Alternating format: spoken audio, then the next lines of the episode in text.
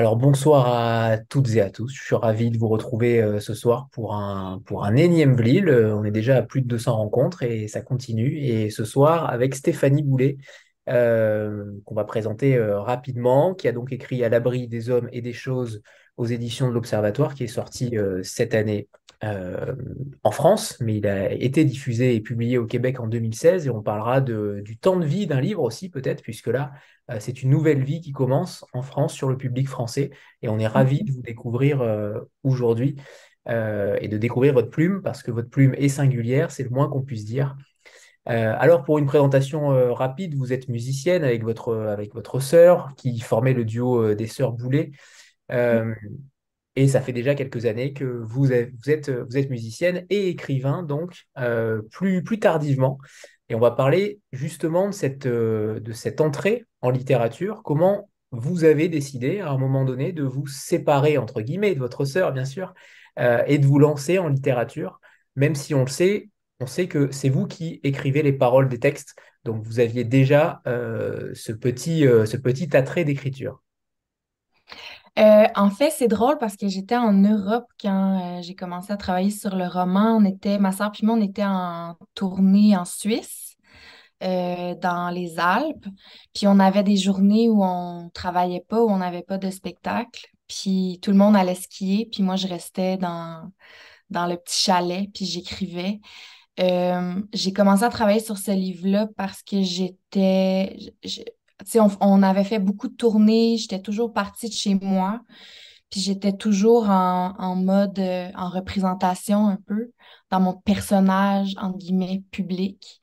Puis euh, je trouvais ça, quand, quand j'aime ça, faire ça, comme être euh, à la télé, j'aime ça passer à la télé quand il y a des caméras, j'aime ça faire des sessions photos, j'aime ça faire des entrevues, mais à un certain moment, je sens que je perds le contact un peu avec euh, moi-même puis avec la réalité. Puis j'étais dans cet état-là quand j'ai commencé à travailler sur ce livre-là. Puis ça a été vraiment une façon de hum, d'essayer de me retrouver dans ma solitude, d'essayer de me retrouver dans un contexte où personne me regarde, où personne me juge, où je suis pas considérée pour mon physique, euh, ma voix, ma prestance, mon charisme, mais pour d'autres raisons. Donc, ça a été comme une façon de repartir à la recherche de moi-même, je dirais.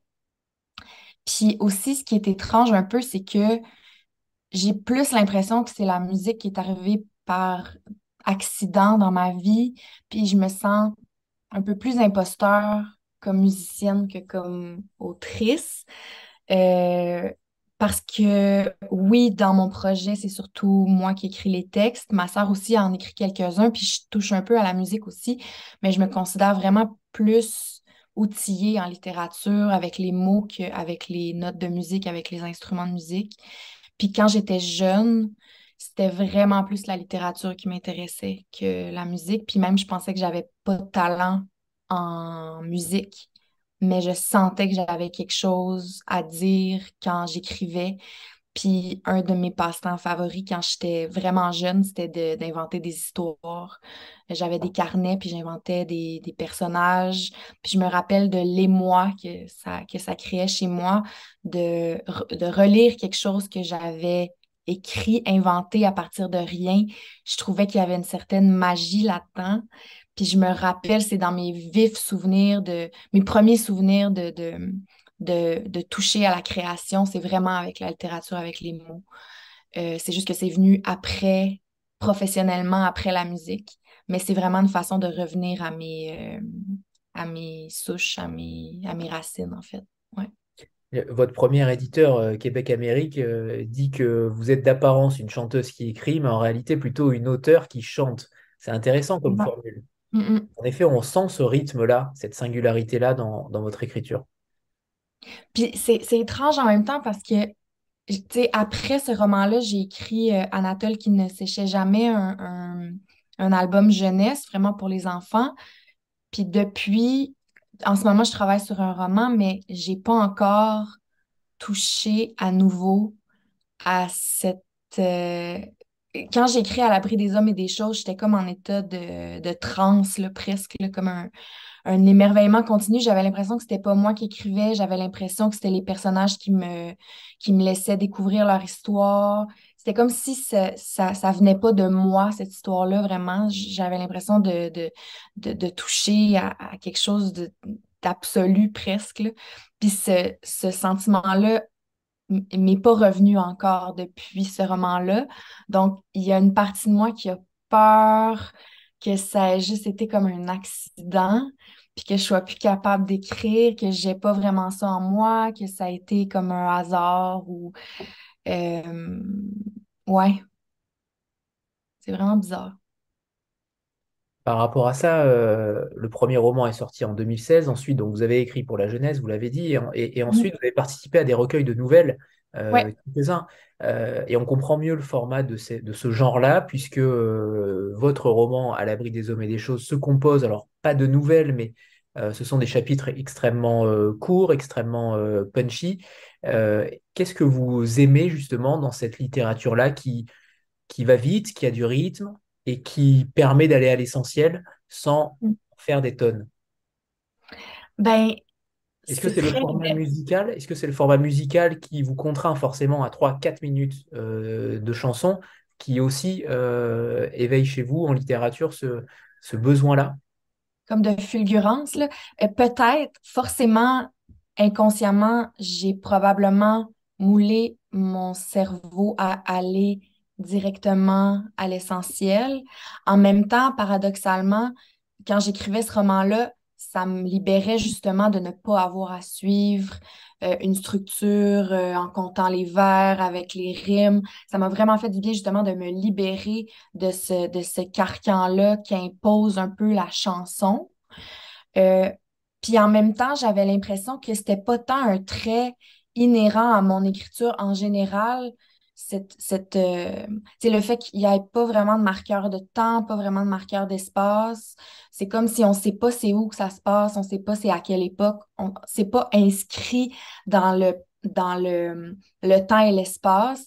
Puis je pense que c'est pas tant mon écriture qui est comme ça que la, la vision de la vie qu'a ma narratrice qui vit vraiment dans le moment présent, qui, qui a de la difficulté à, à, savoir justement on est quand, on est où, qui n'a pas beaucoup le, sens de l'orientation, qui n'a pas beaucoup le sens du temps qui passe, mais qui est plutôt dans, dans l'observation vraiment, est vraiment dans, la pleine conscience. Là, comme, ce qu'elle voit, c'est comment la lumière tombe sur le paysage, euh, c'est quoi la température de l'eau, c'est quoi la température de l'air. Elle se suit vraiment sur des trucs du présent pour se situer dans la vie. Puis je pense que c'est ça qui a appelé aussi le format avec les chapitres courts, avec pas beaucoup de, de marqueurs. Ouais. Par rapport à ce texte-là, donc euh, ça fait quand même six ans. Euh, qu'est-ce qu'il vous reste euh, de ce texte-là après les, après les six ans? Est-ce que, euh, parce que pour nous, évidemment, c'est plutôt nouveau, c'est neuf, évidemment, on découvre votre plume, mais pour vous, j'imagine que il s'en est passé des choses depuis six ans. Quel impact a eu ce texte-là depuis 2016 chez vous? C'est drôle parce que justement, en travaillant, j'ai retravaillé le livre un peu, la version qui, a été publiée en France versus la version qui a été publiée au Québec. Je suis retombée dedans en même temps que j'essayais d'écrire quelque chose de nouveau. Puis je me suis rendu compte que je pouvais pas travailler sur quoi que ce soit pendant que je travaillais sur À l'abri des hommes et des choses parce que justement, la narratrice est encore, c'est comme si ça m'avait jamais quitté. Puis au point où, quand, j'ai sorti le livre au Québec, les gens me demandaient, mais ça sort d'où? Elle sort d'où ce personnage-là? Pourquoi parler de cette histoire-là? Puis j'avais l'impression, puis je pense que les gens avaient encore plus l'impression que c'était très loin de moi, que c'était totalement fictif. Puis même moi, à un certain point, je comprenais pas vraiment d'où ça venait. Puis plus le temps passe, plus je me rends compte que cette narratrice-là, c'est une espèce de part de moi que j'ai cherché à cacher toute ma vie, puis dont j'ai eu honte toute ma vie, puis que j'ai essayé de masquer, en fait, euh, en, développant des techniques de camouflage pour avoir l'air le plus normal possible, puis fonctionner le plus facilement en société sans être repéré un peu, là. Puis encore plus dans la dernière année, parce que, en tout cas, c'est peut-être trop intime ce que je raconte, mais je, suis allée voir une neuropsy, puis j'ai appris que mon, mon, cerveau était neurodivergent, puis je ne savais pas toute ma vie. Je pensais que, que, que j'étais juste plus déprimée que la normale ou euh, un peu plus bizarre que les autres, mais que j'avais juste à, travailler ça, puis que j'allais apprendre à, à, fitter, un peu comme on dit, dans la masse. Puis vraiment, ce personnage-là, je pense qu'il est arrivé à moi, est apparu à moi un, peu pour, euh, pour que je reconnecte avec cet enfant-là que j'ai été, puis que j'ai senti tellement inadéquate, puis que j'ai tellement voulu dompter euh, pour qu'elle soit normale, pour qu'elle pour qu'elle ait des amis, pour que personne remarque sa différence un peu. Puis ça a été comme une façon de la reconnaître, euh, genre de la prendre dans mes bras. C'est, super cliché, là, un peu l'enfant intérieur, mais euh, mais oui, donc tout ça pour dire que pour répondre à votre question, ce personnage-là me quitte pas vraiment. Puis même que je pense, je sens toujours que j'ai que j'ai de la misère à, à, écrire d'autres choses, vraiment, là, à parler de quelqu'un d'autre. C'est comme si à chaque fois je m'assois puis je me mets à taper ou à écrire, c'est cette voix-là qui me revient. Donc, euh, c'est ça. Ça m'habite, ça, ça part jamais vraiment. Avant de, avant de revenir sur ce que vous venez de dire, euh, vous avez dit juste avant que, en effet, vous aviez retravaillé le texte en français. Euh, comment ça s'est passé? Euh, Catherine, par exemple, dans le chat, demande si c'est au niveau de la langue, si c'est au niveau de l'histoire. J'imagine que l'histoire est la même. mais au niveau de la langue, est-ce que qu'est-ce que vous avez réellement adapté par rapport au texte? J'ai presque pas adapté la langue, voire pas adapté la langue. parce qu'après discussion avec mes deux éditrices à l'Observatoire, euh, ben, premièrement, j'espérais que, de ne pas avoir à retravailler ça parce que je trouve que la langue est justement tellement inhérente à la voix de la narratrice que j'avais pas envie de la diluer. Mais j'ai senti aussi chez l'Observatoire que euh, Dana et Flandrine aimaient justement cette, cette façon là de le langage en fait était très important pour elle donc j'ai pas adapté le langage ça a été plus au niveau j'ai vraiment l'impression que hum, qu'en cinq ans euh, la société je sais pas comment ça se passe en France mais la société québécoise a beaucoup évolué au niveau hum, je sais pas, des luttes sociales, de faire attention à comment on nomme les choses euh, pour ne pas offenser certaines personnes. Puis je pense que la version qui est sortie en France est juste un peu plus woke. J'aime, pas ça le dire de cette façon-là, mais il y a des choses que quand je me, je me suis relue m'ont offensé euh, dans ma façon de, de, parler de certaines choses. Je trouvais que, tu sais, comme, mettons, Titi, la, la, la celle qui habite avec ma narratrice, là, je ne veux pas voler de. Je veux pas donner de punch, mais euh, Titi, elle est grossophobe. Comme ça, ça fait partie de sa personnalité. Donc, ça, je ne l'ai pas enlevé. Mais quand je sentais que moi qui écris a des, des tics grossophobes, avec la, la moi qui regardait la moi de 2016, était comme ça, c'est pas nécessaire. C'est comme si j'avais évolué, puis c'est vraiment plus à ce niveau-là que j'ai que j'ai retravaillé, mais très peu au niveau euh, des mots un peu plus québécois ou de. Non, ça, il faut surtout pas toucher. Hein. Et de moins en moins, d'ailleurs, on, c'est, euh, de plus en plus, les livres québécois euh, ne sont plus touchés. Il n'y a plus de lexique dans les, dans les livres français. Et tant mieux, parce qu'il faut que le, le, mot vive, la langue vive. Et, je trouve que vous avez créé quasiment une nouvelle langue. Euh, c'est ça qui est intéressant aussi, c'est que ce personnage-là, il crée quelque chose au niveau linguistique, puisque euh, les mots s'enchaînent, les mots euh, virevoltent entre eux, il n'y a, pas forcément une narration stéréotypée, donc il y a beaucoup de poésie aussi, on parlera du rôle de la poésie après, mais j'aimerais savoir comment, tout à l'heure vous avez dit que vous aviez cette petite voix dans votre tête, et, on le comprend forcément en vous lisant, c'est évident. Vous vous sentez mystérieuse et étrange, ça vous l'avez dit en filigrane, euh, et, je vous cite dans le livre, euh, la narratrice euh, dit Ce n'est pas facile d'être à l'intérieur de moi, et des fois je préférerais plutôt être à côté pour pouvoir me sauver en criant. Est-ce que c'est véritablement ça? Est-ce que cette petite voix-là dans votre tête, est-ce que c'est peut-être la phrase qui résume votre état d'esprit quand vous écrivez à l'abri des hommes et des choses? C'est très bien vu, en fait. Je trouve que ça décrit exactement comment je me. C'est pas que ça. je ne suis pas que ça, mais il y a une grande partie de ma personnalité qui est euh, vraiment d'essayer, je cherche mes mots, mais d'essayer de d'amenuiser ces traits-là que j'ai qui sont un peu étranges et pour lesquels je me sens inadéquate en société, euh, dans les rassemblements sociaux, euh, dans les parties, dans les foules, euh, avec des gens que je connais pas beaucoup. J'ai pas un gros cercle d'amis. J'ai un cercle très, très, très, très restreint, mais j'essaie toujours de paraître très amicale ou très d'être souriante, euh, d'avoir de, de, savoir comment converser avec les gens. Puis quand je suis dans les gens, je suis capable d'avoir l'air normal.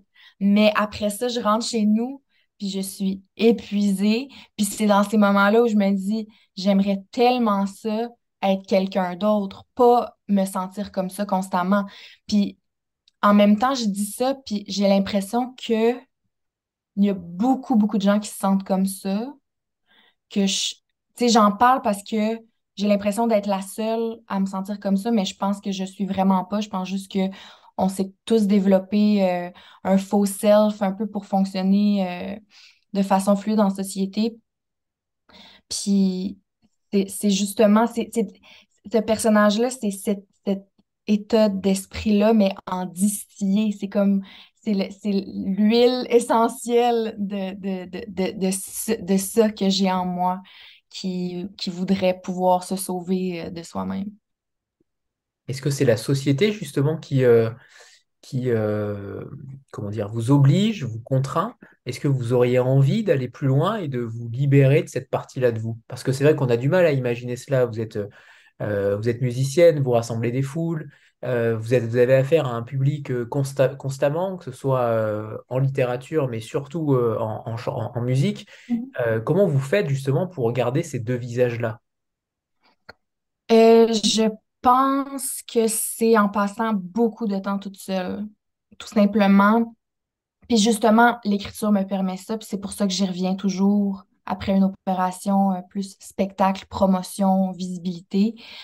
Euh, c'est vraiment de, mesurer mon temps puis d'arriver à, avoir un ratio à peu près 30-70. Euh, 30 euh, dans les gens où là, je suis reposée, j'ai, envie, euh, je, suis capable d'avoir de l'ouverture à l'autre, j'ai de l'énergie. Puis 70 où je travaille de chez moi, je suis toute seule, je, prends, je fais des, mes courriels, puis je, je crée aussi. Euh, pour me ressourcer. C'est vraiment ça. Parce que c'est vrai que c'est un roman, un, grand roman sur la solitude. Euh, une solitude qui est euh, dans tous les compartiments, pour tous les personnages quasiment, excepté pour Titi à un moment donné, mais sinon la solitude est, totale à chaque fois. On sent chez vous aussi cet attrait pour... C'est un attrait et en même temps peut-être un regret, je ne sais pas, euh, mais il y a quand même ce, fondement-là de la solitude à travers, à travers À l'abri des hommes et des choses qui, euh, qui innerve totalement le roman. Et euh, on a envie de vous soutenir, on a envie de soutenir cette narratrice. Je dis vous, mais c'est la narratrice, bien sûr. Mais on a envie de soutenir cette narratrice, parfois de la réconforter, comme ça se passe régulièrement dans ce genre de choses. Mais j'aimerais que vous développiez justement cette idée de solitude qui, qui traverse la narratrice et apparemment aussi votre propre esprit d'écrivain. Je pense que euh, c'est une de mes obsessions. Euh, c'est pas tant une idée qu'un sentiment, mais ouais, je dirais ce sentiment-là que peu importe combien on est entouré dans la vie, peu importe si on a des amoureux, des enfants, des amis, des parents qui sont présents pour nous. En tout cas, moi, je me sens toujours profondément seule. Puis je pense que je suis allée puiser peut-être dans mon, mes problèmes d'attachement reliés à ma famille, j'ai pas du tout la même histoire que ma, narratrice, mais cette espèce de, je, pense que la solitude de la narratrice, elle est, euh, elle est ancrée dans son expérience de vie, c'est-à-dire que tout le monde l'a toujours abandonnée, en fait. Donc, elle s'est développée cette espèce de, de facilité-là à, à se débrouiller toute seule. Puis c'est paradoxal parce que elle se sent euh, incapable de faire quoi que ce soit. Elle sent qu'elle, qu'elle, que si elle était jetée dans le monde toute seule, elle ne serait pas capable de se débrouiller. Mais pourtant, c'est probablement le personnage qui a la, la, vision la plus, euh, la plus lucide sur la vie. Exact. Puis qui, qui comprend le mieux toutes les subtilités. Euh, donc, je pense que c'est quelque chose qui, me fascine beaucoup, cette espèce de, de dualité-là entre à la fois se sentir, encore une fois, inadéquat, seul, euh, difficulté d'attachement, mais en même temps d'être très autosuffisant, euh, très authentique aussi. Elle est très, tu elle pourrait essayer de se mouler à ce que les autres attendre d'elle, essayer de, trouver des stratagèmes pour créer des liens. Ben, elle le fait avec Caroline, mais, mais c'est comme si ultimement, il y a une force en elle euh, qui vient justement de, cette, de, cette situation-là où finalement, elle s'est toujours, toujours organisée toute seule pour tout dans la vie. Mais en même temps, cette espèce de vide-là qui est difficile à remplir, de dans le fond, il n'y a jamais personne qui va rester pour moi, tu sais. Mm. C'est intéressant que vous parliez du sentiment d'abandon, parce qu'en effet, euh, tout au long du livre, on a l'impression que les uns les autres s'abandonnent, que ce soit euh, mentalement ou physiquement. Euh, Vraiment. Ouais. Qu'est-ce que, qu'est-ce, est-ce qu'il y a une, une fêlure dans ce sentiment d'abandon pour qu'il soit aussi présent dans ce roman? Pourquoi, pourquoi autant d'abandon? Est-ce qu'aujourd'hui, en plus, vous disiez que euh, vous parlez de la solitude et en même temps, aujourd'hui, la solitude, c'est pas forcément quelque chose de euh, vu de manière positive. Euh, c'est plutôt totalement l'inverse, que ce soit l'indépendance, la solitude, on est plutôt dans quelque chose au contraire de plus général, de plus collectif. c'est quelque chose de fort que vous affirmez là à chaque fois. Mais sur cette notion d'abandon-là, il y a quand même, on sent des fêlures en tant que, en tant que femme peut-être, mais surtout en tant qu'écrivain. Et, j'aimerais que vous nous parliez euh, de cet abandon lié à la solitude, puisque la solitude découle sûrement de l'abandon. Oui, puis ça, c'est un truc, euh, je ne sais pas si je vais bien répondre à votre question, mais quand, quand je relis euh, les nouvelles que j'ai écrites ou les, même les textes un peu plus personnels que j'écris dans des collectifs, c'est toujours le thème central à tout ce que j'écris. Puis on dirait que j'ai tendance à me juger pour ça, à, vouloir me censurer, puis à me dire Ah, mais il faudrait que j'aille ailleurs. Puis en même temps, il y a une partie de moi qui se réconforte en... parce que je regarde d'en bas euh, mes idoles euh, comme Marguerite Duras, qui a pratiquement écrit le même livre euh, toute sa vie de différentes façons, en fait. Puis là, je me dis, ah, si Marguerite peut le faire, ben c'est correct, je peux, euh, je peux euh, m'étaler dans mes, dans mes blessures d'enfance. Mais c'est définitivement, euh, même si j'essayais d'aller ailleurs, c'est comme si mon inconscient me ramène toujours là parce que, bien évidemment, que j'écris pour essayer combler un vide aussi pour essayer d'exprimer quelque chose en moi que j'arrive pas à exprimer d'une autre façon. Donc forcément que si je crée un personnage, elle va elle va brûler des mêmes, euh, des mêmes brûlures que, que, que les miennes.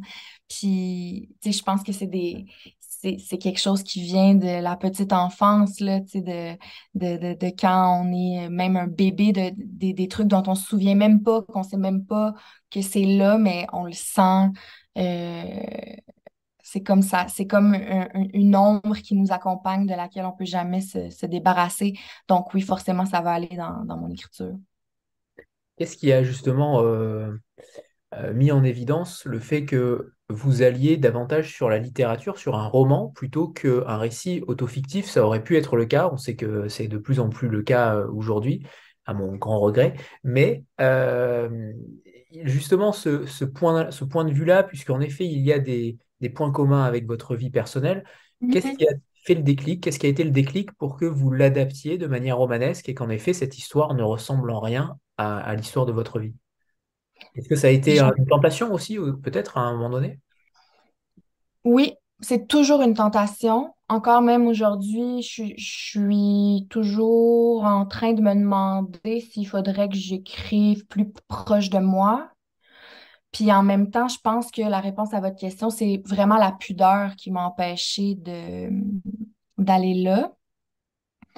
Euh, parce que je veux pas blesser des gens, parce que je veux pas exposer des gens qui ont pas demandé à, être exposés, puis aussi parce que j'ai pas nécessairement raison de penser comme ça, mais je me sens toujours comme si j'avais une espèce d'image euh, publique, de moins en moins, là, parce que je la craque de plus en plus, mon, ma façade publique, mais euh, je pense qu'il y a une partie de moi, surtout à cette époque-là, qui avait besoin de, de protéger un- une certaine, euh, une certaine image publique euh, que je voulais peut-être un peu plus lisse et euh, plus parfaite qu'elle ne l'est réellement.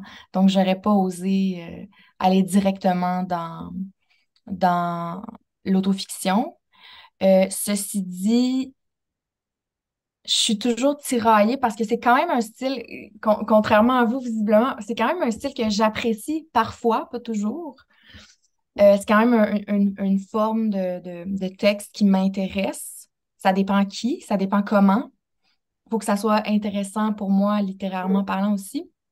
Mais, euh, mais je pense que ça me fait plus de bien quand je parle de quand je parle de moi, mais sans avoir l'air de parler de moi. J'ai plus l'impression de, de que ça m'est thérapeutique puis que de, puis de me libérer de quelque chose, alors que si j'écris vraiment sur moi sans détour, ça me terrifie puis ça me fatigue puis ça me ça me vide, ça me draine en fait. Ouais. C'est aussi mon avis sur les, les récits autofictionnels qui en effet se Voilà. deviennent de plus en plus nombreux, mais malheureusement de moins en moins euh, évidents littérairement et de moins en moins de, de Exact. qualité, ce qui est dommage. Euh, j'aimerais qu'on revienne sur ce personnage euh, principal que vous ne nommez pas d'ailleurs. Euh, on en parlera juste après, mais d'abord sur cette fausse candeur parce qu'elle est faussement candide. Elle a un, un visage, un visage, pardon, un regard beaucoup plus lucide que certains hommes. Euh, elle porte en elle un handicap ou une maladie, vous ne le, vous ne le dites jamais. Euh, quoi qu'il y ait un passage qui, qui peut euh, porter la chose sur la bipolarité, puisque c'est quelque chose de double. Clairement, il y a un passage qui évoque potentiellement une bipolarité. Ça, vous allez nous en dire davantage, mais vous ne voulez pas, justement, je pense, hein, vous n'avez pas voulu citer, nommer une maladie particulière pour peut-être englober toutes ces personnes qui euh, se sentent peut-être euh, mésadaptées, inadaptées au monde et à, la société. Voilà, puis c'est aussi, euh, c'est quelque chose, c'est, quelque chose à, j'ai pas réfléchi avant d'écrire à mon personnage va être particulière ou va avoir quelque chose de spécial. C'est vraiment quelque chose qui qui m'est apparu sans que je veuille le contrôler. Euh, c'est aussi parce que, tu sais, j'ai déjà fait des entrevues où les gens me disaient, oui, mais qu'est-ce qu'elle a? Puis, est-ce que les, les gens euh, voulaient faire de ce roman-là quelque chose de presque engagé pour parler de certains euh, troubles ou...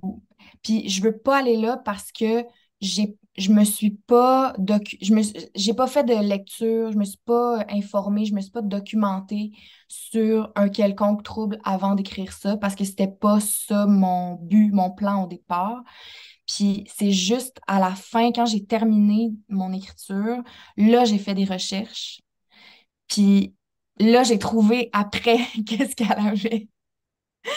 Puis ça, j'ai trouvé ça vraiment étrange parce que c'est comme si inconsciemment, Puis c'est des troubles que je connaissais pas, en fait. C'est ça que j'ai trouvé fou, puis, puis qui, qui renforce encore une fois cette impression-là que c'est pas moi qui ai fait euh, ce travail-là, puis que c'est vraiment que comme si ce personnage-là existait déjà avant que je décide de parler d'elle, parce que justement, je connaissais rien dans, dans, dans ce genre de trouble-là, puis c'est à la fin, quand j'ai fait des lectures, que j'ai trouvé, euh, j'ai fait son diagnostic en, en post-mortem. Mais encore une fois, je trouve ça quand même important de ne pas figer, puis de pas, euh, je sais pas comment dire, justement, un peu comme vous dites, pour, pour, pour englober, pour embrasser euh, la différence sans essayer de la, comment je pourrais dire, de l'emprisonner, en fait, dans un, dans une boîte. Euh, dans un moule. Dans un moule, ouais, exactement. Et justement, par rapport à ça, vous ne, vous ne mettez pas dans un moule non plus cette, euh, cette adolescente, parce que c'est le seul élément qu'on peut avoir, c'est l'adolescence, et ça se retrouve dans votre livre jeunesse juste après. Euh, vous ne donnez pas de prénom, euh, vous ne donnez pas forcément de lieu, même si on parlera peut-être de la Gaspésie après, mais hum, cette adolescente-là, elle est surprotégée puisqu'elle vit avec cette fameuse Titi, dont on ne sait rien non plus et dont on saura peut-être l'issue plus tard le récit commence extrêmement euh, fort puisque euh, elle n'a pas de parents, contrairement à tous ses, euh, tous ses copains de classe. Ça commence déjà par une certaine différence évidente dans le milieu scolaire, mais surtout elle est surprotégée à l'abri des hommes et des choses. J'aimerais que vous nous parliez de ce, de ce cocon-là.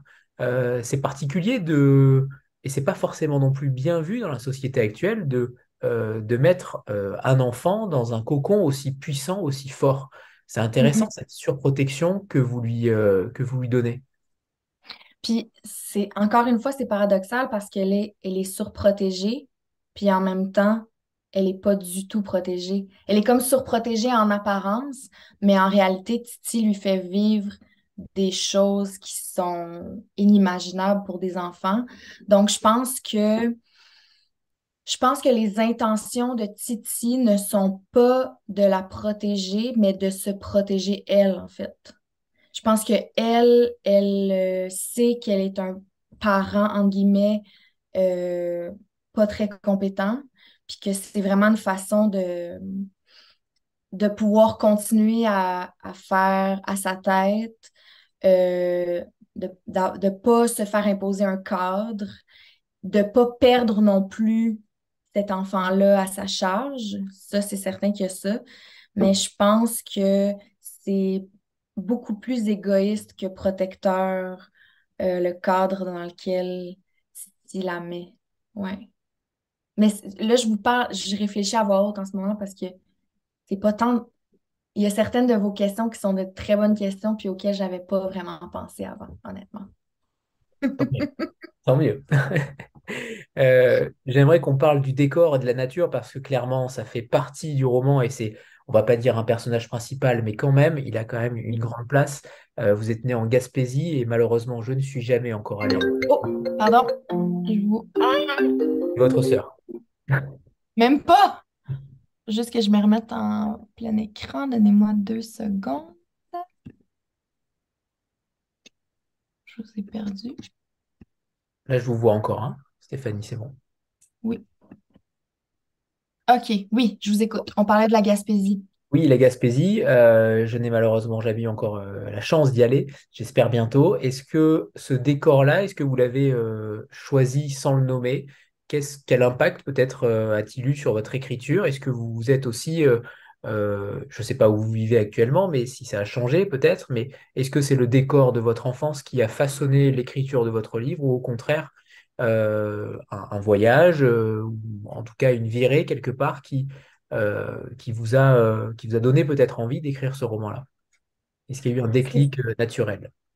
Oui, le, le déclic, ça a été... En fait, pour répondre premièrement à votre question, ce n'est pas du tout inspiré de la Gaspésie, mais je sais qu'il y a beaucoup de gens qui pensent ça parce que le paysage que je décris peut quand même être similaire à celui qu'on retrouve en Gaspésie, mais c'est vraiment les voyages qui m'ont euh, qui m'ont inspiré. Puis je me rappelle précisément du moment où j'ai eu euh, l'idée, avant de commencer à écrire, j'ai eu comme un... En fait, tout, tout le, le personnage m'est apparu en tête. Puis c'est vraiment, euh, ça s'est pas, là je vais vous le dire, d'habitude je ne le dis pas, mais ça s'est passé à Dawson City euh, au Yukon, au Canada, mais vraiment euh, au nord, nord, nord, nord. C'est c'est un, endroit, moi j'étais là en été en fait, c'est un endroit où, je ne sais pas si vous savez, mais le soleil se couche pas vraiment en été, puis il se lève pas vraiment en hiver. Puis j'étais là c'est comme un village qui a un peu l'air du Far West. Là. Les, les, routes sont en terre battue. puis la rivière que je décris dans le roman, qui est comme une moitié, une moitié trouble puis une moitié claire, c'est à Dawson City que, que j'ai eu cette inspiration-là. Puis c'est ça, puis c'est le soleil de minuit. Euh, il est minuit, tu as l'impression qu'il est, 4 heures de l'après-midi. C'est vraiment particulier. Puis ça m'a mis dans un. J'étais là, on était là, je pense, quatre, jours à peu près. Puis je me rappelle que ça m'a mis dans un état vraiment. Euh, on se sentait vraiment coupé du monde. Euh, il y a peu de routes qui se rendent là. je pense qu'il y a une route qui se rend là. Puis pourtant, c'est comme une espèce de d'endroits où tout le monde converge. Là. Il y a comme plein de gens qui vont là parce que c'est un peu mythique comme endroit. Puis il y a des gens qui disent que les minéraux qui forment le, sol euh, dégagent des énergies. Puis que, en tout cas, c'est vraiment, un endroit magique. Puis je me rappelle d'avoir été dans un, état euh, euh, contemplatif extrême puis que le personnage m'est apparu à ce moment-là. Ouais. Très bien. Et, je sais que le, bandeau euh, du livre euh, parle de métaphores belles comme des caresses. Et c'est vrai qu'il y a mm. des métaphores assez euh, surprenantes, et notamment dans le, dans le milieu vestimentaire. J'en cite mm. quelques-unes. ils veulent des fois que tout devienne noir comme leur manteau noir de peine, mais aussi si je l'attrape, je le jure, je vais lui arracher toute sa fourrure pour m'en faire un gilet de fierté. J'ai trouvé qu'il y avait à chaque fois un, champ lexical et des métaphores qui sont extrêmement bien senties, notamment de ce côté-là, du côté vestimentaire, allié à, d'autres expressions. Et j'ai trouvé ça extrêmement beau. Euh, est-ce que, c'est aussi la musique qui vous a apporté ça? Est-ce qu'au contraire, euh, ça vient chez vous naturellement? Qu'est-ce qui façonne vos métaphores? Parce qu'elles sont, alors on va pas dire qu'elles sont très nombreuses, mais il y en a quand même un certain nombre. Mhm. Euh, j'aurais voulu en voir beaucoup plus, euh, Stéphanie, je vous, l'avoue. Euh, et, peut-être encore plus de poésie, on parlera de la poésie juste après, mais on sent chez vous quand même cette facilité à, à, envoyer des sortes de punchlines extrêmement ciblées sur les sentiments et sur les émotions notamment. Ben, premièrement, merci parce que je ne m'étais pas rendu compte par rapport aux vêtements. Puis pendant que vous parliez, je me souvenais aussi que je parle beaucoup euh, des, de ces bottes. Euh, tu sais, il y a beaucoup, il y a beaucoup de. C'est vrai que je parle beaucoup des vêtements. Puis je ne sais pas pourquoi. C'était inconscient de ma part. Euh, puis l'autre truc, c'est que. Est-ce que vous connaissez Richard Desjardins? Alors, on connaît Antoine Desjardins. Mais je ne connais Mais pas Richard. Non, je, en tout cas, pas, pas, moi. Ah si, euh, moi je connais. J'adore. Oui, vous connaissez ah. ah. non, c'est juste merveilleux, Richard Desjardins. Ah, c'est. Ah, j'adore que vous connaissiez Richard Desjardins. Pardon. C'est mon. Non, ben non, merci d'en parler, mais euh, moi, c'est mon, ben, mon idole. C'est une, j'ai, quelques idoles, mais il fait partie définitivement de mon top 5. C'est un auteur-compositeur de chansons, mais il a aussi écrit des livres. C'est aussi un, militant pour toutes sortes de, causes sociales et environnementales. Euh, puis lui, en fait, ce que j'aime de lui, c'est que j'ai l'impression qu'il, euh, fabrique des, des nouveaux agencements de mots, en fait. Puis je trouve qu'il y a pour moi, l'intérêt d'écrire, c'est pas de réutiliser des expressions qui existent déjà ou de réagencer des mots qu'on a vus déjà agencés des centaines et des centaines de fois, mais de trouver des nouveaux agencements de mots. Puis je pense que euh, autant dans ce roman-là que dans ma façon d'écrire des chansons, je suis toujours à la... En fait, je suis à la recherche de deux choses quand j'écris. Je suis à la recherche de trouver l'émotion la plus brute, gênante, honteuse, mais euh, vive qui soit, puis d'essayer de la distiller pour arriver à la raconter d'une façon où j'espère les gens vont se dire ah, c'est exactement comme ça que je me sens, puis euh, je ne savais pas comment le dire, ou j'avais honte de le dire, ou j'avais peur de le dire. Ça, c'est mon premier but. Puis mon deuxième but quand j'écris, c'est d'essayer de, on s'entend, c'est prétentieux, puis euh, c'est un peu un souhait que. c'est plus un souhait que, que, je, je me je- comment je pourrais vous dire ça? Je me dis pas c'est ce que j'ai réussi à faire, mais c'est ce que j'aspire à faire. C'est fabriquer des nouvelles images, euh, trouver des pépites d'or dans des agencements de mots qu'on n'aurait jamais imaginé ensemble, mais qu'une fois mis ensemble, ça crée une image nouvelle. Il y a, Stéphane Lafleur aussi au Québec, qui est un, auteur de chansons et un cinéaste qui fait beaucoup ça. Il, il crée des, des jeux de mots ou des... Il utilise des sonorités similaires pour réagencer deux, deux autres mots que, il, il déconstruit des expressions, en fait, puis il change un, un mot dans l'expression, puis là, ça donne une toute nouvelle, un tout nouveau sens. Puis pour moi, ça, c'est, c'est, c'est de la magie, puis c'est, c'est vraiment ce que j'essaie de faire euh, dans, dans tout ce que j'écris. Il y en a un autre comme ça qui fait ça aussi très bien, c'est Charles Sagalan. Peut-être que vous Ah, connaissez. je connais pas. Euh, Québécois aussi, hein. Ah oui? Québécois, oui, Québécois qui publie chez La Peuplade et qui, OK. euh, ouais, et qui fait ça extrêmement bien aussi. Euh, je crois que le- son premier texte c'était Bric-à-Brac, euh, Bric-à-Brac, je crois. Je vous enverrai le lien. Me... Ouais, c'est ça, j'allais dire, je me prends une note, mais si vous me l'envoyez, euh, ça va être apprécié. Merci. Euh, ce que j'ai aussi apprécié, c'est que vous parlez aussi très bien de l'amour. Et pourtant, on a lu beaucoup de choses sur l'amour. Et là, il y a une phrase quand même qui est... Je n'avais jamais pensé à cela, jamais euh, imaginé ce genre de choses. Vous dites, l'amour, j'ai compris que c'est quelque chose qui se vide soit chez l'un ou chez l'autre, que parfois c'est partagé pour deux personnes en même temps, mais que dans ces cas-là, chacun en a moins. Je trouve ça, beau de, euh, d'imaginer aussi cette séparation justement dans les sentiments. Et, c'est assez lucide et juste ce que vous dites, puisqu'au final, euh, chacun en a moins, en effet. Alors que dans la solitude, euh, clairement, il y en a plus. Mais c'est ça, c'est ça que ça me fait. J'ai pensé à quelque chose pendant que vous parlez, c'est que, tu sais, on dit souvent que l'amour, ça se divise pas, ça se multiplie. Puis, tu sais, quand, je sais pas, quand on parle à un, un enfant, par exemple, puis que papa ou maman a un nouveau, un nouvel amoureux ou une nouvelle amoureuse, bien, on dit, je t'aime pas moins parce qu'il y a des nouvelles personnes dans ma vie, parce que l'amour, ça se divise pas, ça se multiplie. Mais je me rends compte que ma, ma narratrice, c'est pas ça son expérience de la vie, en fait. C'est que elle, dès qu'il y a quelqu'un d'autre qui apparaît, c'est comme si elle, elle disparaît.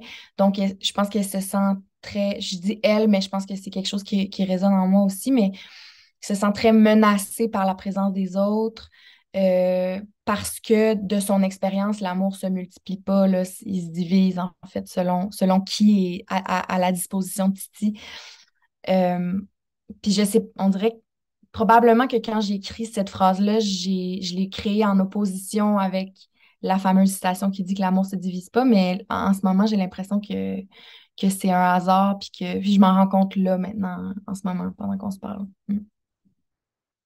On n'a pas encore parlé, mais de la poésie, puisque euh, cette narratrice euh, a une sorte d'allié, une sorte de chapé, d'une, comment dire, d'un échappatoire.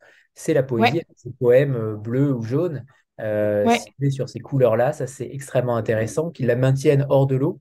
Comment vous l'envisagez justement, cette, euh, cette poésie dans votre écriture? Et, et je rebondis aussi sur le, sur les titres de vos chapitres, qui sont déjà poétiques, qui sont euh, au cœur de chaque chapitre, bien sûr mais ils sont, ils auraient pu être le titre euh, du livre à chaque fois. Euh, je pense notamment à Les oranges de la vie que j'ai croquées avant, Euh, mais je pourrais tous les prendre, un morceau de bois accroché à l'eau qui bouge, juste l'appeler sans nom du tout. Bref, je pourrais tous les citer euh, parce qu'ils sont tous euh, extrêmement poétiques. J'aimerais que vous nous donniez votre avis sur qu'est-ce que la poésie pour vous? Est-ce qu'elle s'insinue euh, dans votre quotidien? Est-ce qu'au contraire, euh, elle est plutôt euh, uniquement liée à la littérature? Comment vous voyez la poésie aujourd'hui en 2023?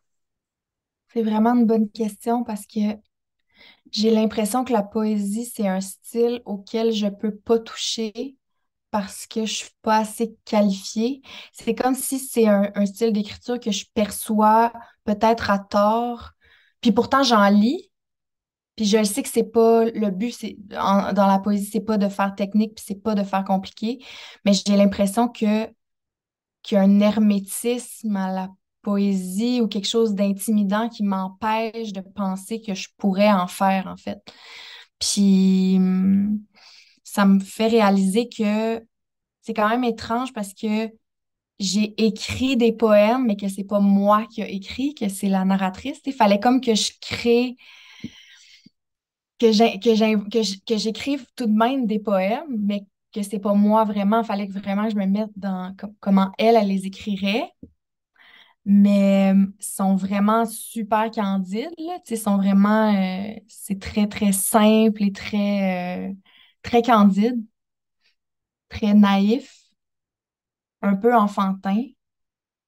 Puis, ouais, je, je, je sais pas où je m'en vais avec ça, mais, mais je trouve ça.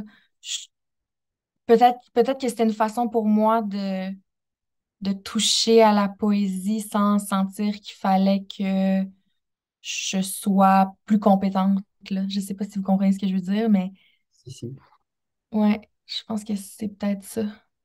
Mais on sent, on sent chez vous et chez la narratrice ce manque de confiance. Euh, Hmm. elle manque de confiance en elle et elle manque surtout de confiance envers autrui. Euh, elle n'arrive pas à faire confiance à quiconque euh, puisque on lui ment. Elle découvre en effet qu'on lui ment. Euh, mais ce manque de confiance-là, on le ressent aussi à travers vos propos. Vous vous protégez, vous vous protégez derrière la narratrice. Oui, définitivement. Puis c'est, c'est- tu sais, c'est, si vous parliez à, à mon cercle, ma garde rapprochée de cinq personnes, là, ça serait, ça serait ça le, le- si, si vous demandez à quelqu'un de, de me décrire, en fait, ça serait ça dans les deux ou trois premières choses que la personne dirait sur moi, c'est ce manque de confiance-là, qui est aussi, je pense, une façon de me protéger. euh, du rejet aussi, je crois, tu sais, comme en, en- mettant les cartes sur table dès le départ, puis en disant euh, je suis pas bonne, je suis pas belle, je suis pas, je suis pas douée, je suis pas. euh, c'est comme une façon de faire en sorte que les gens ont pas d'attente, aient pas d'attente envers nous, en fait. Puis je pense que c'est beaucoup plus. Parce que je pense qu'au fond de moi, puis c'est la même chose, je me rends compte pour la narratrice, je pense qu'au fond de moi, j'ai plus confiance en moi que ce qu'il n'y paraît mais que c'est beaucoup plus une façon de communiquer euh, sans souffrir que d'être dans l'humilité, en fait. Puis je pense que c'est un peu ça que fait ma narratrice aussi. Ça se sent particulièrement. Je reviens sur les titres, j'en cite encore quelques-uns parce qu'ils sont, euh, ils sont géniaux. Euh, si j'ai trop faim, je ne tiendrai pas longtemps dans les airs. Elle a fondu un peu à force de boire des bières. Quelqu'un d'autre a déjà habité à l'intérieur de moi. Ces titres-là, euh, est-ce est-ce que c'est le prémisse justement de l'écriture? Est-ce que vous avez, on, sent, je ne sais pas si c'est la réalité, mais on sent, et certains écrivains le font aussi, ils créent d'abord un poème et ensuite déversent leur chapitre. Qu'est-ce qui a été le, le, le début euh, de chaque chapitre? Est-ce que c'est un mini-poème? Est-ce que c'est une phrase? Est-ce que c'est une idée, une métaphore? Euh, comment vous les avez créés, ces titres qui sont déjà dans le texte, qui sont déjà au, au cœur du texte? J'ai vraiment à pigé. qu'on a Oh, plaisir à pardon. retrouver dans le contexte euh, justement d'une phrase totale. Oui. Euh, j'ai sorti les titres après coup parce que j'ai j'ai écrit le livre en, c'est un petit livre là, mais je l'ai écrit en trois mois. Puis c'était vraiment, c'était vraiment rapide, là, tu sais, comme je me posais pas de questions, je m'assoyais, euh, ça, j'avais de la misère, mes doigts avaient de la, de la difficulté à suivre le flot de ma pensée. Fait que c'était très, très, très instinctif, très, très, très... euh, euh, c'est comme j'écrivais, puis à la fin, je me relisais, puis là, je comprenais qu'est-ce que je venais d'écrire. C'était, c'était, fulgurant, en fait. Donc, c'était pas... euh, Genre, je réfléchis à une belle phrase, puis après, j'étoffe autour. C'était vraiment, j'écris, puis quand j'ai fini, je me relis, puis je vois que c'est cette phrase-là qui décrit le mieux euh, l'impression qui se dégage de ce, de ce bout de texte-là. En vous faisant, en, en écoutant justement ce bruitage, il y a aussi beaucoup de bruitage euh, dans le, dans le texte, notamment sur ces, euh, sur ces chut, euh, Hmm. silences euh, pour consoler et pour accompagner dans le sommeil aussi cette, cette narratrice.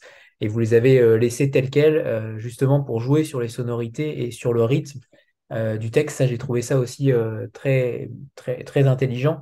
Euh, mais j'aimerais que vous nous parliez aussi de cette, euh, de cette protection, parce qu'en effet, c'est un roman sur la protection, et j'ai eu l'impression que celle qui était protégée va devenir protectrice à son tour. Il y a une inversion euh, de la protection, et, et c'est intéressant que ce soit de prime abord le personnage le plus faible, entre guillemets, qui le fasse. Oui, mais ça, c'est, je pense que c'est un des trucs les plus importants de ce roman-là. C'est justement le, ben, la parentification, là, que, que, que, la narratrice finalement devient comme le parent de son parent, entre guillemets, euh, mais aussi ça c'est péjoratif en fait, mais je trouve aussi qu'au-delà de la parentification, c'est une espèce de reprise de pouvoir. Puis c'est pas un livre euh, pour lequel je voulais un happy ending où tout d'un coup euh, tout devient beau, puis euh, elle a confiance en elle, puis elle s'en va à travers la vie avec une légèreté dans le cœur. C'est vraiment pas ça, mais je voulais quand même qu'il y ait une reprise de pouvoir sur sa propre vie. Puis ça, c'est un des trucs que j'ai j'ai oublié en vous en parlant tout à l'heure, mais c'est un des trucs que j'ai retravaillé avec l'Observatoire, c'est qu'on a accentué cette reprise de pouvoir-là sur sa, sur sa vie de narratrice, parce qu'à la fin, la, la, fin originale était un peu plus dans le dépit et dans l'abattement. Euh, puis sans faire un happy ending, on voulait euh, puis, j'avais envie de ça aussi, là, parce qu'après coup, quand j'ai relu, c'est comme s'il y avait un non-sens dans la façon que le roman, dans, dans, la façon dont le roman se terminait. Puis j'ai trouvé ça important de. C'est comme si on avait bouclé la boucle, pas avec un happy ending, mais au moins avec un, un mouvement vers l'avant, en fait, de, de, reprendre possession de, d'elle-même, puis d'assumer que dans le fond, euh, elle elle n'était pas seule en apparence, mais elle a toujours été seule au fond. Donc, aussi bien euh, l'assumer et en tirer le meilleur. On a de la chance d'avoir lu la deuxième version alors. Hein. je reviens sur la confiance en elle puisque je, vous cite à nouveau et c'est intéressant. Là, je pense que euh, en tant qu'écrivain, évidemment, c'est une phrase qu'on ressent au plus profond de soi la confiance, ça ne se rachète pas. Pardon. Ça ne se rachète pas la confiance. Il faut la gagner et avec moi, ça prend du temps. La gagner est aussi du temps, la perdre. Mais une fois qu'il n'y en a plus, je ne suis pas capable d'en fabriquer commercialement et c'est tout. Merci, bonsoir. Ça, évidemment, c'est vous. Euh, toutes ces phrases-là, euh, clairement, c'est, ça fait partie de, euh, de votre rapport au monde et de votre rapport aux autres. et c'est ça qui est extrêmement touchant, c'est que vous le faites en effet avec une extrême pudeur, sans, sans vous mettre en avant. Et ça, c'est plutôt. Vous auriez pu tomber dans la facilité et, justement utiliser l'étiquette des sœurs Boulet pour vous mettre en avant. Ça aurait pu être une voie de facilité. Je trouve ça très courageux de justement vous mettre en retrait. Et, non seulement d'être seul, mais en plus de ne pas en avoir fait, d'en avoir fait pardon, un, roman et non pas une autofiction. Voilà. Mais c'était vraiment important pour moi, justement, de ne pas. Euh, de, séparer ma carrière en musique et ça. Je voulais pas que ça soit. Euh, je, voulais, je voulais pas que le, lancement soit. Euh, je sais pas comment expliquer. Je voulais pas que ça soit brillant, bruyant. Je voulais pas que ça soit showbiz. je voulais pas oui, c'est sûr que j'ai utilisé mes contacts, puis qu'il y a des gens qui, ont lu mon livre parce qu'ils connaissaient ma musique, mais je voulais pas jouer là-dessus. Puis je sais pas comment ça se passe en France, mais au Québec, il y a énormément de personnalités publiques qui publient des livres qui sont, comme vous dites, un peu surtout des autobiographies, des autofictions ou des ouvrages de croissance personnelle. Puis c'était vraiment important pour moi de pas aller là parce que justement, je voulais pas être perçue. Puis en même temps, il n'y a pas de mal à ça. J'imagine tout le monde fait son, chemin puis s'en sort du mieux qu'il peut. Mais je voulais, j'avais quand même besoin égoïstement et euh, dans mon ego de, prouver que j'étais pas euh, que j'étais pas une chanteuse qui a écrit un livre, mais que j'étais vraiment une autrice Puis encore aujourd'hui, je ne sais pas si j'en suis une, mais j'avais besoin de prouver que j'en étais une à ce moment-là, puis que mon livre se valait au-delà de la curiosité euh, des médias à potins ou de, que des gens, je voulais pas que des gens me lisent en espérant trouver euh, des secrets sur moi ou sur ma soeur ou sur ma famille. je voulais vraiment que ça s'auto-suffise, en fait. Donc, euh, ouais. Très bien. Alors, c'est l'heure de la photo de groupe. On fait toujours une photo de groupe à chaque rencontre. Préparez-vous et après, Stéphanie, avec plaisir pour nous lire un premier extrait du roman. Comme ça, vous allez entendre aussi le rythme et la voix. 3, 2, 1. C'est parfait, merci. Stéphanie, c'est à vous. Premier extrait, en fait, j'ai choisi euh, le, les, premières pages parce que ben, sont comme, euh, je sais pas, sont comme vraiment importantes pour moi. Puis je trouve que c'est à ce moment-là où j'étais le plus proche de toucher à quelque chose de plus grand que moi, en fait. Donc, euh, le chapitre s'appelle La nuit, je les entends mourir. J'habite quelque part où la nuit, j'entends les souris qui meurent. Clap, clap. Elles ne font pas de bruit, sauf des fois, elles se font prendre par la queue et courent avec le machin qui les suit. J'ai peur de les voir courir ou mourir. Si j'ai à aller faire pipi, je mets ma main devant ma face et je chante 1, 2, 3, c'est le chat, même si c'est pas vrai, on n'a pas d'animal domestiqué, juste pour leur faire encore plus peur. Je me demande si on peut mourir de peur ou en perdre tous ses cheveux ou qu'ils deviennent tout gris. Titi dit que tous ses cheveux gris sont à cause de moi quand je ne suis pas contente. Je ne sais pas comment elle peut être pas contente quand c'est moi qui le suis pas, c'est-à-dire laissez-moi en paix avec ma souffrance. Notre maison n'est pas propre propre. Elle sent fort le café, la poussière, l'encens et la luzerne. Le mobilier est creusé par la forme de nos fesses. Petite dans mon cas, j'ai toujours la même place sur la causeuse. La terre des plantes est renversée, les verres ont des taches de doigts dessus, puis on trouve toutes sortes de cochonneries dans les assiettes quand on les sort de l'armoire, comme des crottes de on sait qui. Par contre, Titi fait très attention pour le respect de la propreté de l'extérieur, parce que c'est important. La rivière claire est toujours plus appétissante que la dégueuse. Si je dis ça, c'est en toute, connaissance de cause. Au village, les deux rivières finissent par se rejoindre une à côté de l'autre. Une moitié coule claire et l'autre moitié coule brune, avec une coupure franche au milieu. Nous, notre demeure est installée juste après leur réunion, juste après que la brune a bruni sa moitié, et inutile de préciser quel côté je préfère. J'aime la fraîcheur de la nature quand elle est belle et me baigner. À l'école, on me demande c'est qui ta mère, c'est qui ton père?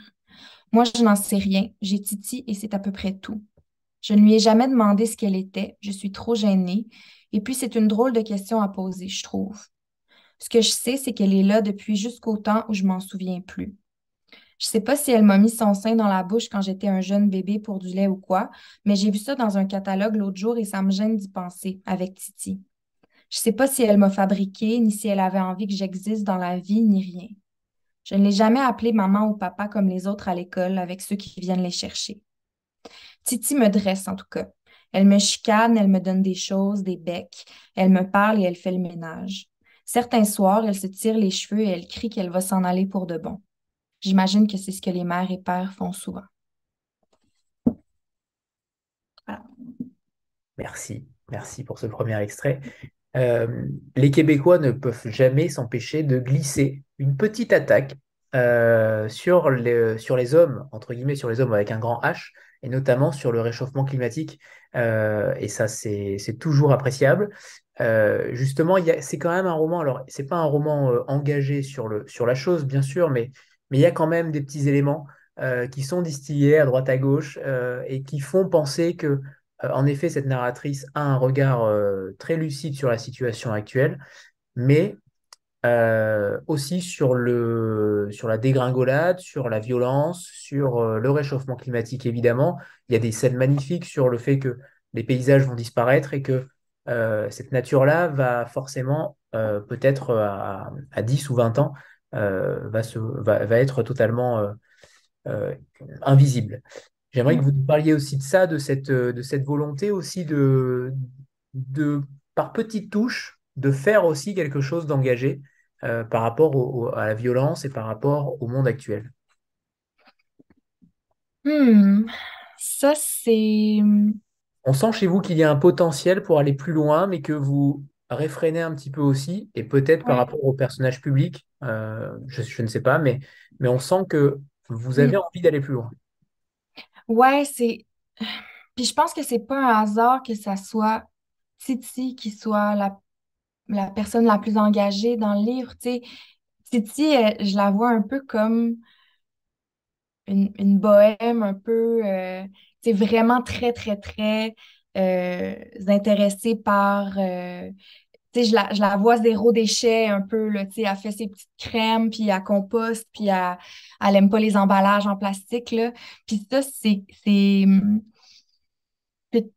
proche de moi, puis en même temps, c'est loin. Je sais pas comment vivre. Dans le passé, dans ma carrière, j'ai quand même été plus engagée au niveau environnemental, mais aussi au niveau social.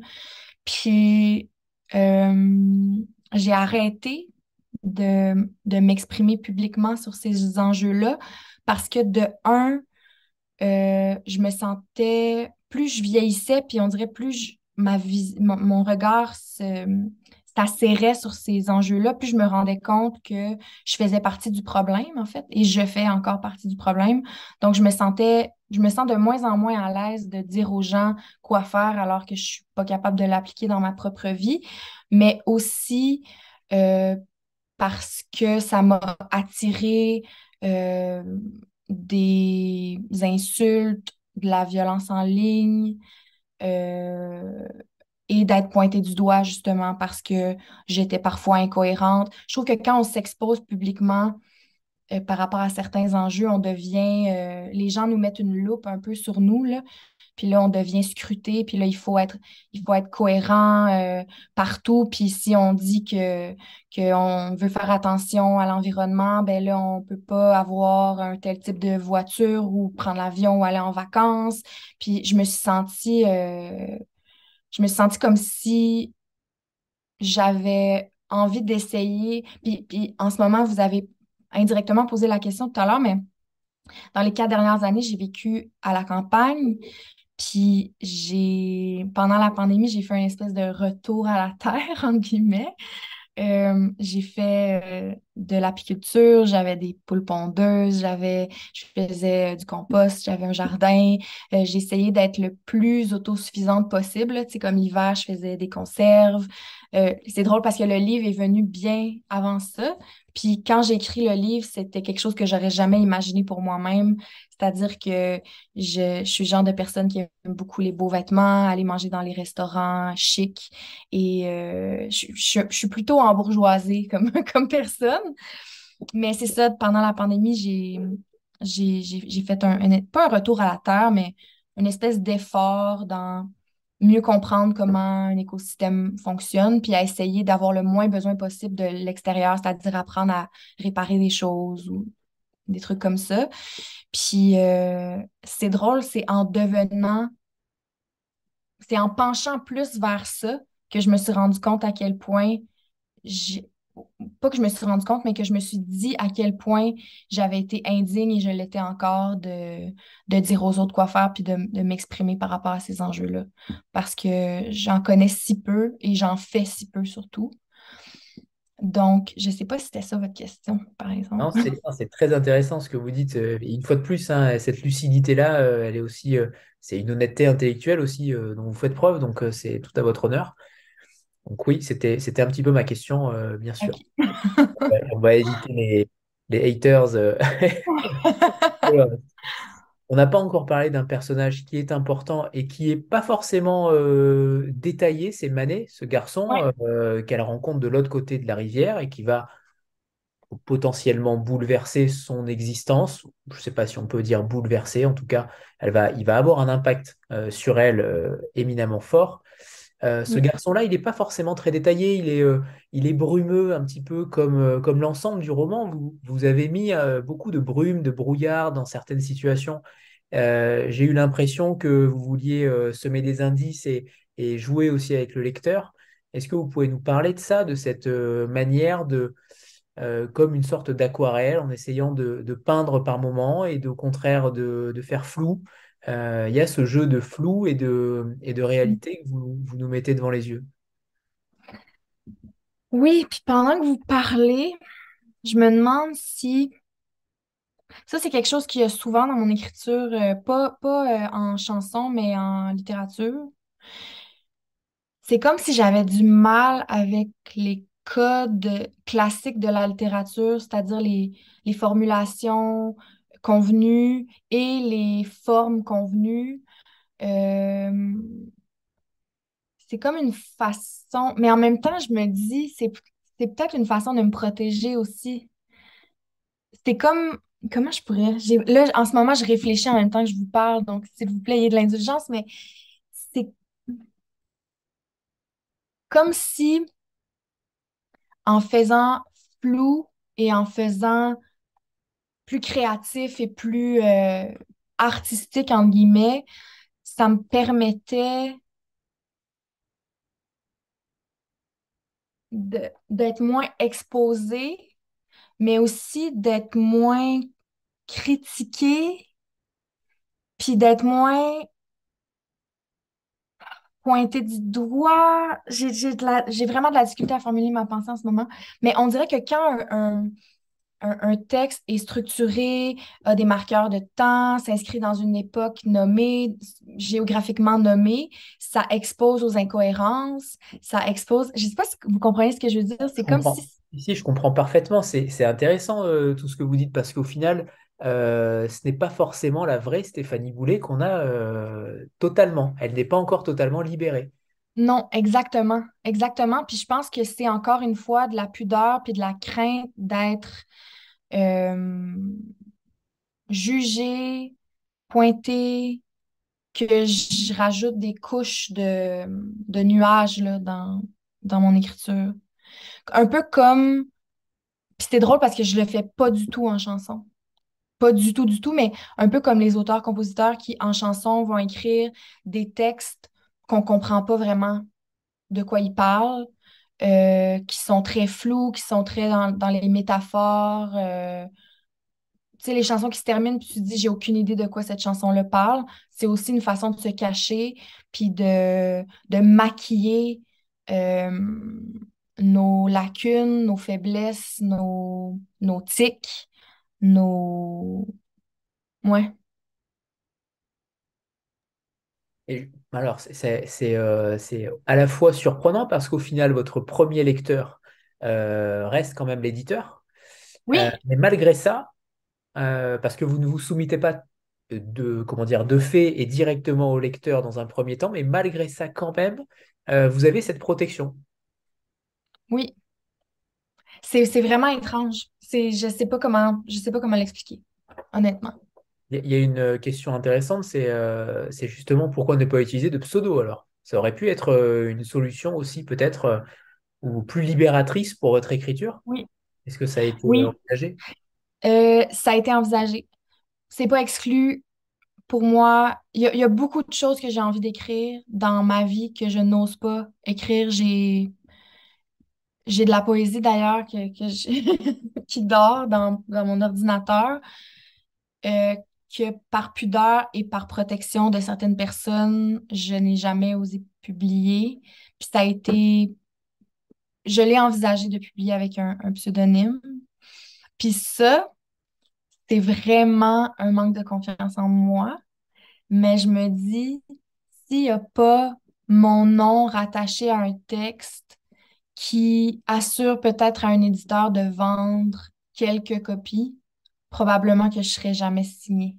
C'est vraiment, c'est vraiment ça mon, ma façon de le voir. Comme si je voudrais tellement que mes textes soient suffisants, un peu comme j'ai dit tout à l'heure, mais en même temps, je me dis qu'ils ne le sont pas, donc je me sens obligée de rattacher mon nom pour assurer à l'éditeur qu'il va au moins en vendre 10.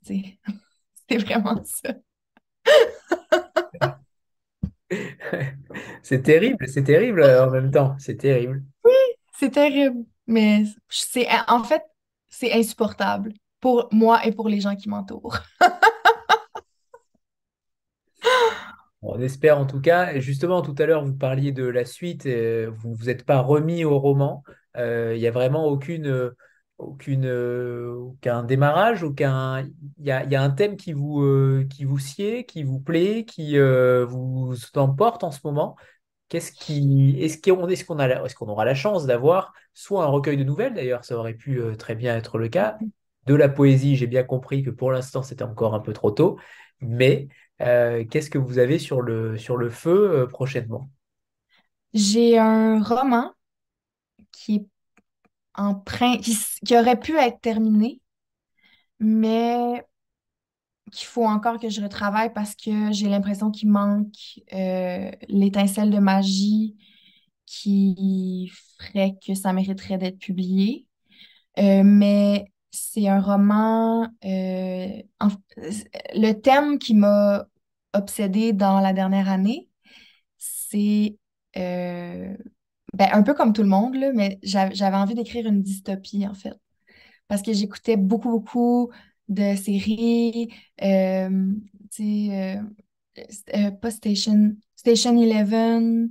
euh, je suis vraiment pas bonne dans les, dans les titres, là, mais j'ai écouté beaucoup de séries dans lesquelles c'est des petits groupes qui se retrouvent post-apocalypse ou, ou juste suite à un accident d'avion, par exemple, qui se retrouvent dans une communauté où tous les... C'est un peu euh, Lord of the Flies, là, comme une réinvention d'une nouvelle société. Euh, il y a un livre pour enfants, d'ailleurs, au Québec, qui s'appelle La tribu qui pue de, de Élise Gravel, c'est un peu ça. Ça, ça, m'habitait beaucoup. J'avais envie d'en faire un euh, un peu euh, comme une dystopie post-climatique. Puis j'ai, j'ai 30 000 mots, là, le roman il, est fini, mais c'est sûr et certain qu'il sortira pas comme ça parce que j'ai pas encore trouvé le bon angle, puis ça va me prendre encore euh, 12 réécritures avant d'être satisfaite.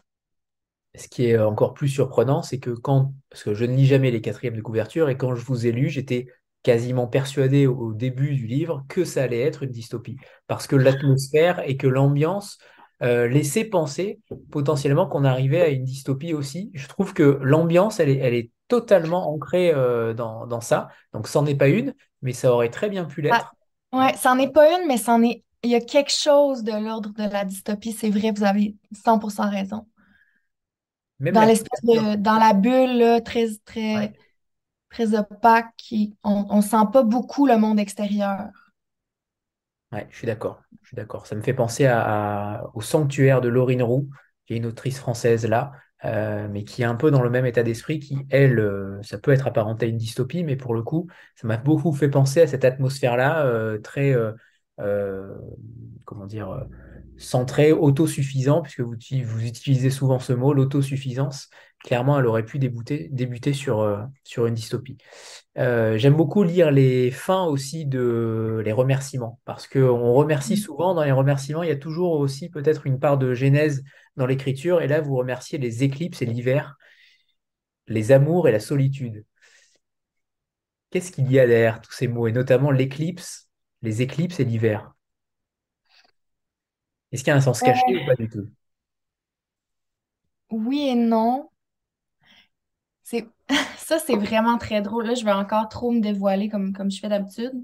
Mais euh, dans toutes les réimpressions, il y a eu des réimpressions premièrement au Québec, puis il y a eu cette version qui est, qui est parue en France. Dans tous les remerciements, il y a eu des nouveaux noms d'hommes et des noms qui sont disparus, en fait. J'ai vraiment bien fait de poser la question. là, j'essaie de voir. Ben, voyez, si je faisais une réédition, j'enlèverais encore un autre nom.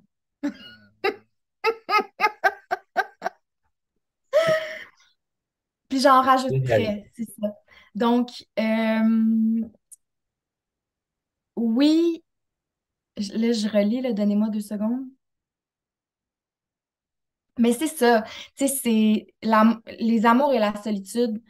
Euh, ça en dit long, là, ce que je viens de vous dire, qu'il y a des noms qui se rajoutent puis des noms qui s'enlèvent. C'est comme, j'ai, on dirait que je passe ma vie à essayer de m'ancrer que- quelque part et avec des gens et à sortir parce que ça fonctionne pas.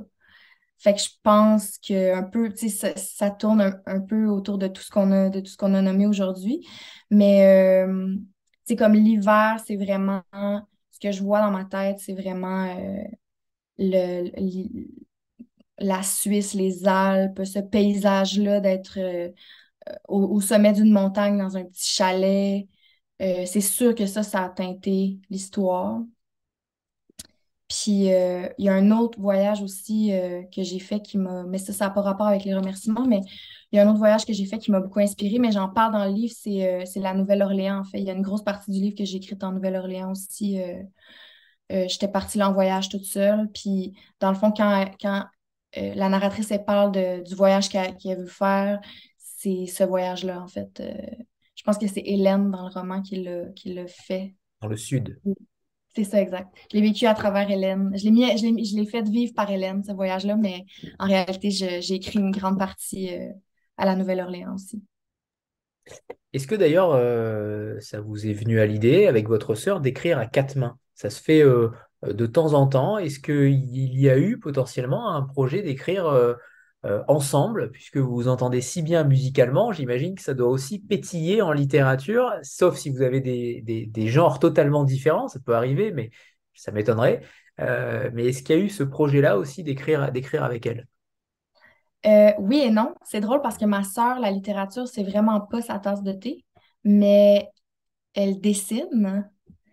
Puis moi, je sais pas absolument pas dessiner, là. Je je suis vraiment la pire personne pour dessiner au monde, mais ma sœur est vraiment est très, très, très habile avec le dessin.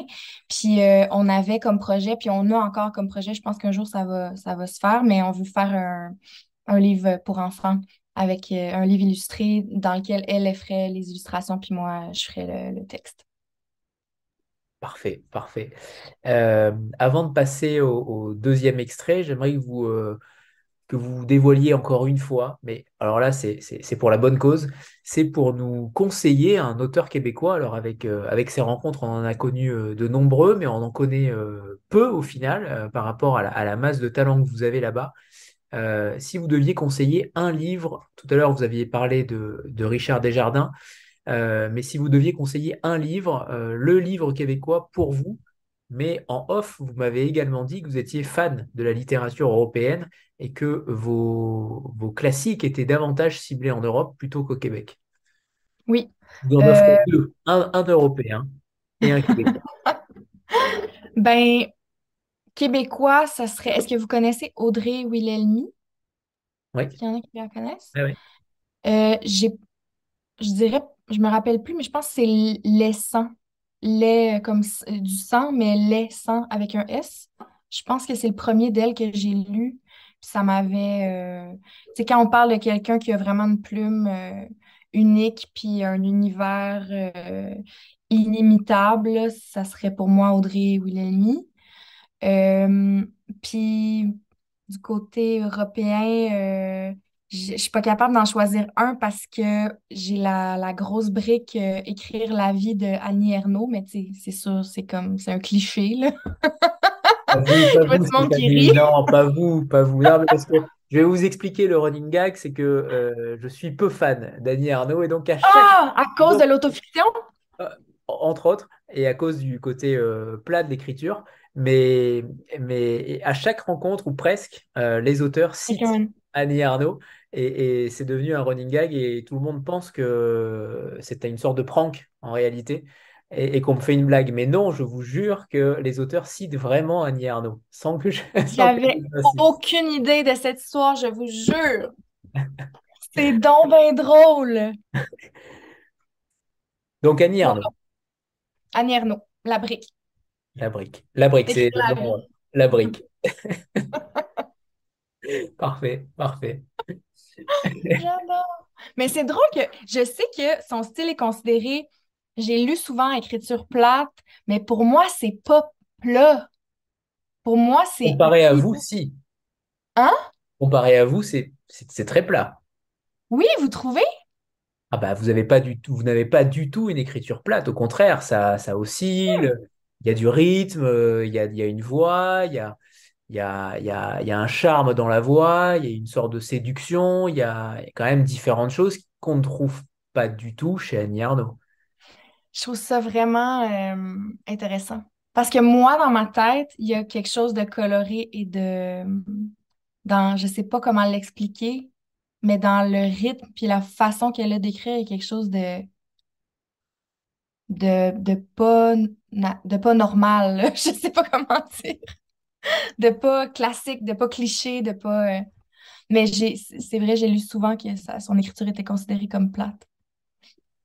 Bon, après, c'est peut-être. Euh, on a souvent euh, le, entre guillemets, l'exotisme québécois. Peut-être que vous avez Mhm. l'exotisme français aussi dans l'autre sens, hein, j'imagine. Tout à fait, oui, Ça peut aussi être, être vu ainsi. oui. Eh bien, c'est l'heure de nous lire un, un second extrait, Stéphanie, et qui n'est donc pas plat, celui-ci, je vous le confirme, sur OK, c'est plus court cet extrait-là. Euh, je le sais de toute façon que maintenant, je ne serai plus jamais toute seule parce que j'ai mes poèmes à emporter avec moi partout où je devrais aller pour combattre la vie avec mon costume de bois que je fabrique- euh, que je fabriquerai moi-même contre les morsures de loups ou de bipèdes. J'ai mes poèmes pour montrer à n'importe qui que je croiserai sur ma route que j'existe, que je suis moi et personne d'autre, et que moi, elle écrit et elle est artistique. J'ai mes poèmes pour gagner des sous, que je, euh, pardon, j'ai mes poèmes pour gagner des sous. Je pourrais vendre commercialement ceux que j'écrirai pour des personnes spécialement. Et je sais où aller parce que je l'ai vu, là où les routes sont en vraies routes, là où ça ne pique pas les yeux et la gorge de se promener en galipette et à quatre pattes, contrairement à chez nous dans la poussière des cailloux. Je sais qui aller visiter si je veux suer et voir des choses, avoir peur et ne pas coucher dans mon lit. Je sais qui aller retrouver si je veux des secrets et faire des magies vaudou. Je sais dans quelle direction aller pour qu'il fasse chaud et que je puisse danser dans les couleurs de la nuit. Je sais où aller pour connaître les kangourous et les koalas, les marsouins et les phoques, les tatous et les paresseux, les hyènes et les guépards que je ne veux pas vraiment connaître sous prétexte qu'ils tuent. Je le sais parce que j'ai découvert des choses toute seule et ce n'est pas Titi qui va m'en empêcher, même si, je, même si je suis grande du corps et petite du coco, comme tout le monde sait. Merci, merci. Ça fait écho avec beaucoup de choses a- dont on a Oui, parlé. Euh, une dernière question, Stéphanie, Euh, c'est par rapport au fait que la narratrice est assez euh, piquante. Elle est plutôt dans certaines phrases par rapport notamment à Caroline, qu'elle traite de nigode, etc. Elle est plutôt piquante malgré son état. Ça, c'est plutôt toujours très intéressant. Mais par contre, elle s'excuse à chaque fois, juste derrière, elle s'excuse constamment, comme si elle se rendait compte du mal qu'elle faisait. Euh, mais ce que j'ai aimé surtout dans cette façon d'être, c'est qu'on est vraiment dans la tête de ce personnage. Mm. Euh, et le langage que vous avez créé, cette langue que vous avez créée, elle est aussi, euh, elle est aussi incarnée parce qu'on voit souvent ce genre de personnage, ça arrive dans la littérature, mais qui parle de manière très éloquente, de manière très pompeuse. Là, pour le coup, non, on est véritablement dans la tête de ce personnage-là. Et, et ça m'a intéressé de voir qu'elle s'excusait. Est-ce que c'est quelque chose qui, euh, que vous n'assumez pas totalement aussi et donc euh, que vous faites peut-être dans la vie en lançant parfois une vacherie et en s'excusant juste derrière? Tout à fait. C'est, pour, pour, pour le personnage, c'est comme pour, euh, pour elle, il n'y a pas. euh, pour elle, c'est pas méchant de dire la vérité, en fait. Au fin fond d'elle-même, c'est comme si toutes les vérités étaient équivalentes. Autant c'est beau tes cheveux que j'aime pas ton pantalon aujourd'hui. C'est vraiment, c'est sa, sa candeur. Elle est 100% pure. C'est comme si les choses sortent de sa bouche sans qu'elle le veuille au départ. Puis là, elle se, elle se rend compte que ça peut avoir blessé. Donc là, elle- elle s'excuse. Mais à la base, son intention est toujours pure. Puis euh, oui, c'est définitivement. Mais tu sais, vous l'avez peut-être vu aujourd'hui, mais je, des fois, j'ai de la difficulté à savoir qu'est-ce qui, qu'est-ce se dit, puis qu'est-ce qui se dit pas, puis jusqu'où je peux aller, jusqu'où je peux pas aller. Tu sais, on me dit souvent que j'ai pas de filtre quand je parle, puis euh, je, je, je passe ma vie à, à, à essayer de, de, de naviguer en étant honnête et sincère, mais en même temps en n'en disant pas trop, puis en faisant attention, puis en me censurant parfois. Euh, puis elle, évidemment, c'est ça, mais de façon très... C'est exacerbé quand même, mais oui, c'est quelque chose que, que, qui, qui m'habite, puis aussi que je trouve fascinant chez certaines personnes. Alors, j'ai encore une dernière question. J'arrive pas à vous quitter euh, apparemment. Euh, une dernière question par rapport euh, au ressenti tout à l'heure que vous parliez du, ressenti euh, et du mal-être parfois dans les critiques, etc. Comment il a été perçu ce roman-là au Québec, euh, que ce soit par rapport à votre euh, personnalité publique ou au contraire en tant qu'écrivain pur? Comment, il a été reçu, critiqué, encensé? A été. Il a été retiré donc plusieurs fois apparemment, mais quelle a été sa vie au Québec? J'ai vraiment une très, très bonne réception par la plupart des médias. Euh, le, le- ce qui ressortait, c'était souvent justement le fait que le livre, euh, le livre, le livre était valable, peu importe si on aimait ou pas ma musique, en fait. Euh, puis il y a eu des, des petites critiques que j'ai trouvées assez justes sur le fait que, je ne sais pas si c'est un mot que vous connaissez euh, en Europe francophone, mais est-ce que vous dites ça des fois, c'est pivardé? Pas à ma Non? connaissance, mais c'est beau. Ben, comme, comme si c'était un peu, je pense que ça serait pompeux, là, le, c'est que justement, ma façon de, de, de, de créer des images puis d'essayer de faire chanter la langue pouvait pour certains ou certaines, ça, ça- je pense que ça peut être saoulant pour certaines personnes, puis un peu, euh, Il faut ouais, se faire la langue. Il faut se faire la langue. Ça, c'est évident que quand on lit euh, Annie Ernaux juste avant, euh, vous lire juste après, ça dépote. ça, c'est c'est sûr. ça. Puis je pense que pour certaines, certaines personnes, ça a été, on dit, au Québec, on dit gossant, là, comme irritant pour certaines, pour certaines personnes, mais en général, les critiques ont été euh, très, très bonnes. J'ai été vraiment euh, agréablement euh, surprise. Mm. Eh bien, tant mieux. On espère que ça continuera. Que ce livre-là, on parle souvent de date de péremption d'un livre de deux semaines, de deux mois. Là, ça fait déjà plus de six ans. Il continue à avoir une autre vie ailleurs et je trouve ça admirable que l'Observatoire vous ait fait confiance pour, euh, Mm, pour mm. l'exporter en France. Moi aussi, j'en reviens toujours pas. Eh bien, il est temps de vous remercier, Stéphanie. Merci infiniment pour, ce- pour cette rencontre, ce moment. On n'est jamais déçu avec euh, les auteurs et les autrices québécoises. Ça continue, le 100% euh, continue. Euh, donc, merci infiniment pour votre livre et pour, votre, pour vos mots ce soir et pour l'explication de, de cet univers-là qui est singulier et que je conseille forcément à tous les lecteurs parce que c'est un livre qu'on ne lit pas forcément ailleurs.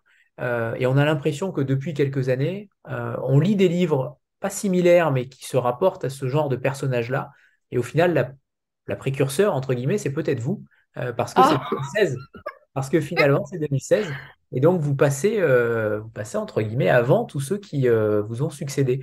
Et je trouve ça intéressant de voir l'évolution aussi de ce genre de personnage-là dans la littérature, parce que de plus en plus, on s'intéresse, les écrivains s'intéressent à ce type de personnage-là.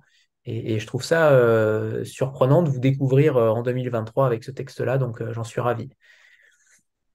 Voilà. ben merci tellement. C'était vraiment un pur plaisir, bonheur. Merci à toutes les personnes qui ont passé ce moment. c'est ça. Je, je, je, je craignais qu'il y ait personne, donc je suis vraiment touchée que vous ayez pris ce temps-là pour, pour venir nous écouter. Merci beaucoup, Stéphanie. merci Anthony pour, euh, merci pour le temps et pour euh, Au le cœur. revoir tout le monde. Au Au revoir revoir. Prenez soin de vous. Merci. aussi. Bye. Bye.